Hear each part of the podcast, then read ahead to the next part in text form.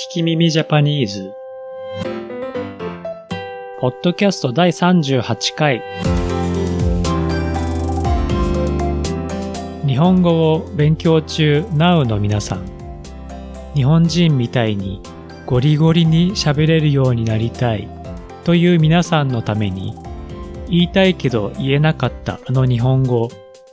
ネットで見たけど使い方がわからなかったあの日本語を使えるようになろうというポッドキャストです。今回のお題は微妙です。微妙は3つの意味があります。1番、小さくて細かい。そして複雑でどちらとも言えないことです。2番、少しだけ、ややという意味です。3番、カタカナで微妙と書くことがありますが、それは良くない、やりたくないというネガティブな気持ちで、それを大きく言わないようにするときに使います。それでは聞いてみましょう。チケットが買えるか微妙。チケットが買えるか微妙。コンサートや映画のチケットを買おうとしていますが、人気があってたくさんの人が欲しいと買えないかもしれません。買えるか買えないかわからないということです。野球のセーフかアウトか微妙という風にも使います。それではもう一回聞きましょう。その後、街の音が流れている時に同じことを言いましょう。チケットが買えるか微妙。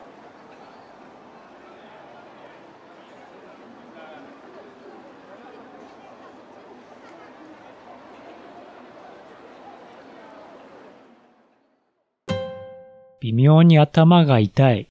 微妙に頭が痛い。すごくではありませんが、少しだけ頭が痛いです。少し頭が痛いよりも少しだけという感じがします。レストランが微妙に混んでいるというと、いつもは混んでないけど、なぜかわからないけど、今日は少し混んでいる感じがします。それではもう一回聞きましょう。その後、街の音が流れている時に同じことを言いましょう。微妙に頭が痛い。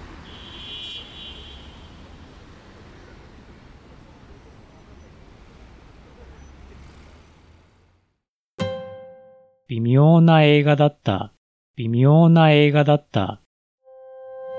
映画を見た後にあまりいい映画じゃなかったということです。悪い映画ではないけど、言うのが難しい映画という感じがします。微妙な服や微妙な店という風に使います。それではもう一回聞きましょう。その後、街の音が流れている時に同じことを言いましょう。微妙な映画だった。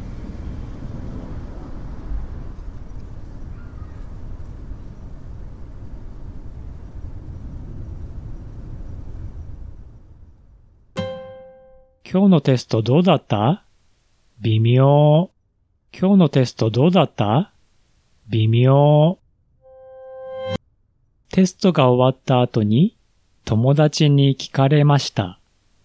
でも、難しくてあまりよくできませんでした。でも、友達にそれをあまり言いたくありません。良いと悪いの間の感じがする言い方です。それではもう一回聞きましょう。その後、街の音が流れている時に同じことを言いましょう。今日のテストどうだった？微妙。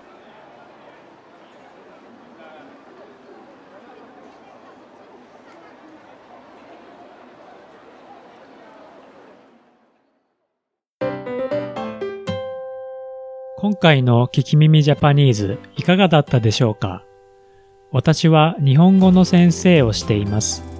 italki.com スラッシュ聞き耳 J で一緒にレッスンしましょう。Twitter と Instagram は、アット聞き耳ジャパン。コメント、いいね、フォローをお願いします。I'm teaching Japanese at italki.com slash kikimimij. Twitter and Instagram accounts are at Kikimimi Japan. Please send me your comments, requests, and questions. 次回の聞き耳ジャパニーズをお楽しみに。